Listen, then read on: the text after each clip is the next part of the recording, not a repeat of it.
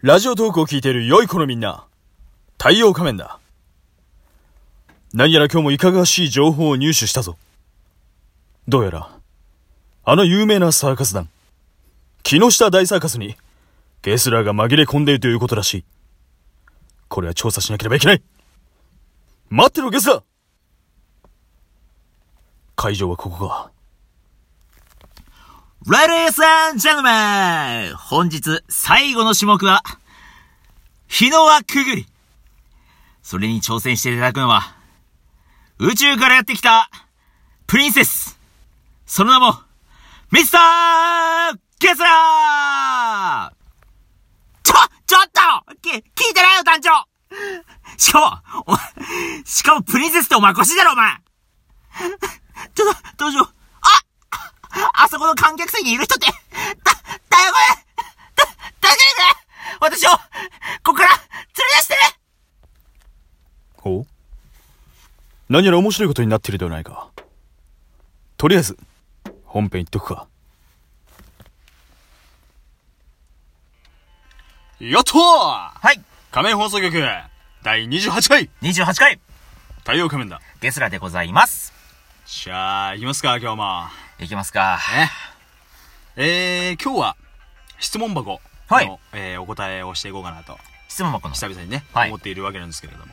えー、質問箱の方にですね、うん。あのー、まあ、こんな質問が来ておりました。はい。えー原作が漫画で、原作が漫画だ。あのー映画になってね、何かおすすめのものはありますかと。あー、実写になったもそうでのすでそうですおすすめありますかえほえ、これね、ちょっっとお答えしていこうかなと思うんですけれども。と。はい。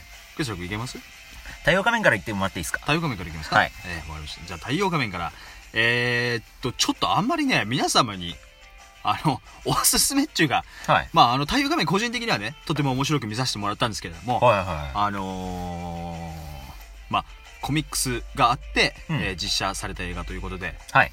殺し屋1。これでございます。なんか、ぽいね。あなたが見そうだよ。ぽいってど ういうことあなたが見そうだよ、なんか ね。まあ、あの、バイオレンス映画なんですよね。まあ、要は。おー、結構刺激が強い感じだ。バイオレンス映画なんですよ。えあの、まあ、要はその、殺し屋一っていう、まあ、主人公の名前が一くんという名前なんです。えはいはい。ほんで、あのーまあ、一を操作している、あのーうん組織があるんですよ。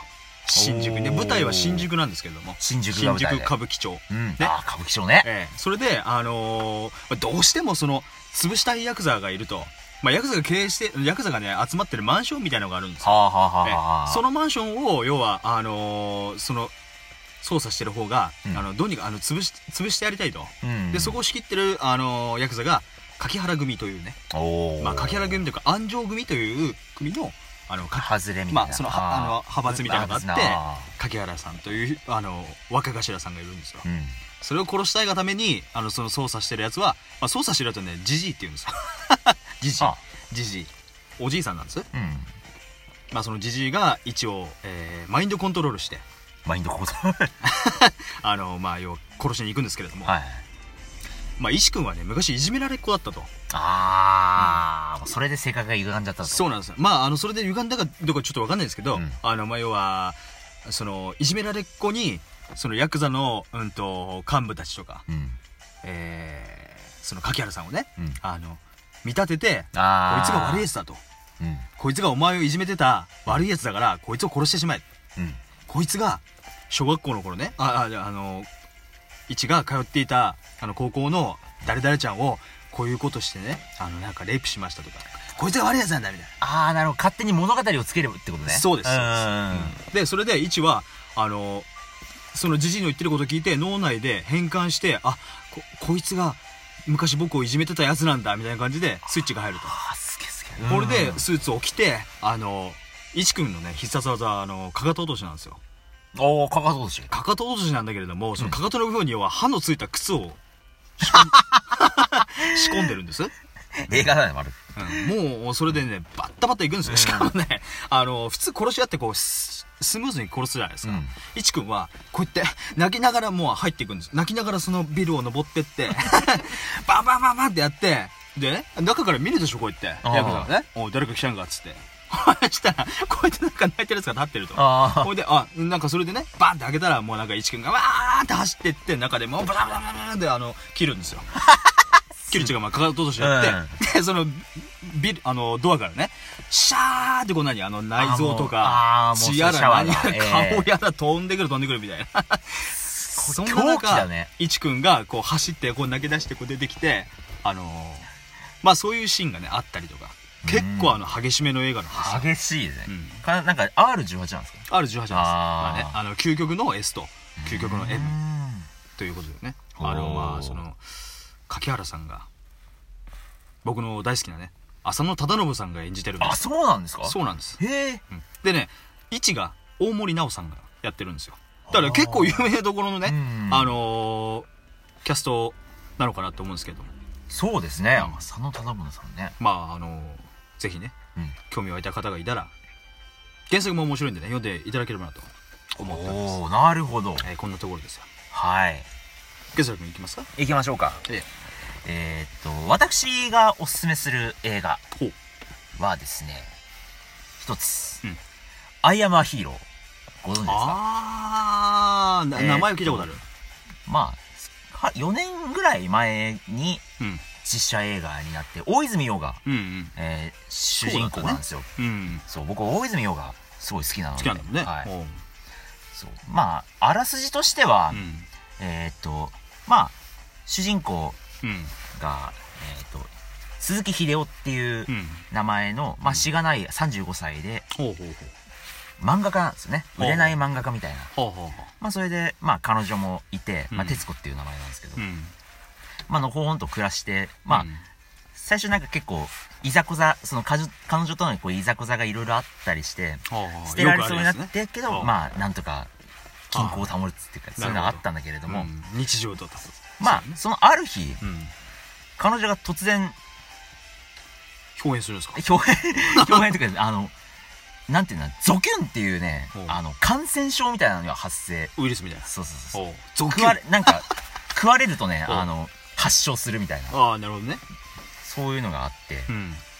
まあ実際そのある日、もう突然襲ってくるんですよ、彼女が。お ううわーっつって襲ってきて。ほう。で、食われあるの、鈴木秀夫って実はあの、うん銃の免許を持ってるんですよ。ほうほうほね、まあ特別にそういう許可を持ってるんで、う。うん。家にライフル銃あって、うん。まあライフル銃ではあの、さすがにもう、最初、秀夫はもうわかんないから、うん。な、なんでなんだって言って慌てて逃げるんだけど、うん。で、職場にい、うんい行きましたよ。ほうほう。で、職場に行ったらう、ん。あの、その中にあの、三谷っていう、うん。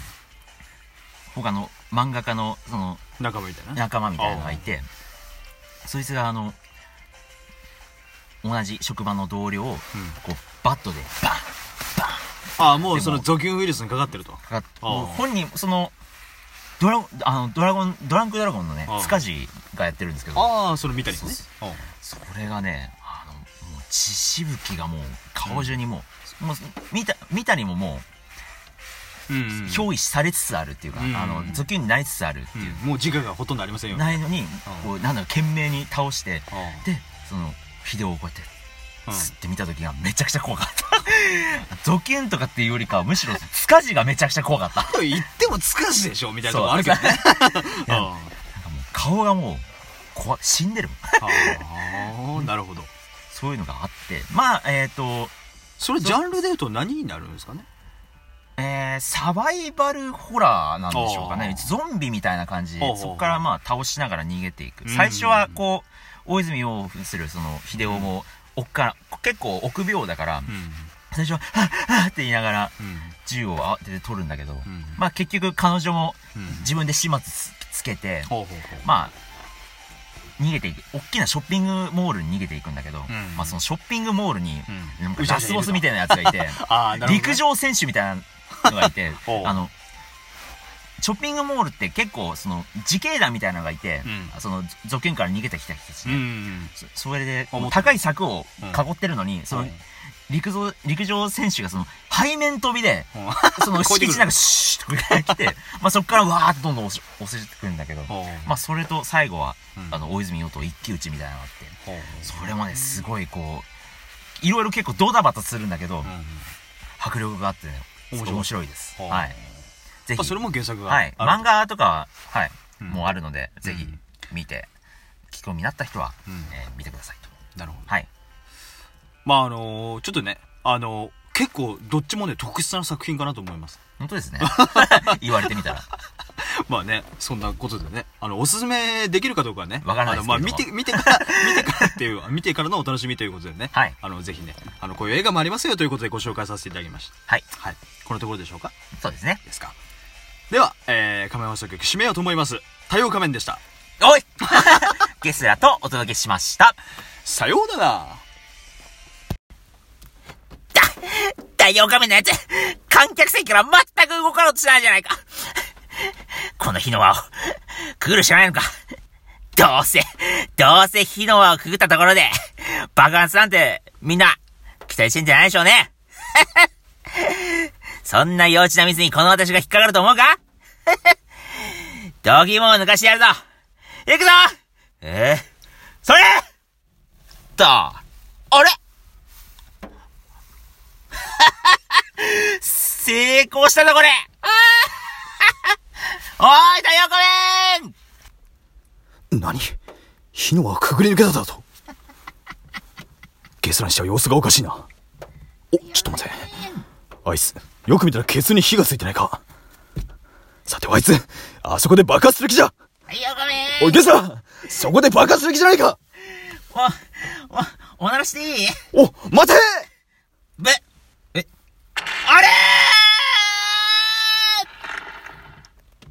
おっとあいつだけ綺麗に飛んでいったなうん観客に被害が及ばなければ一件落着ではみんな来週もお楽しみにーバカ野郎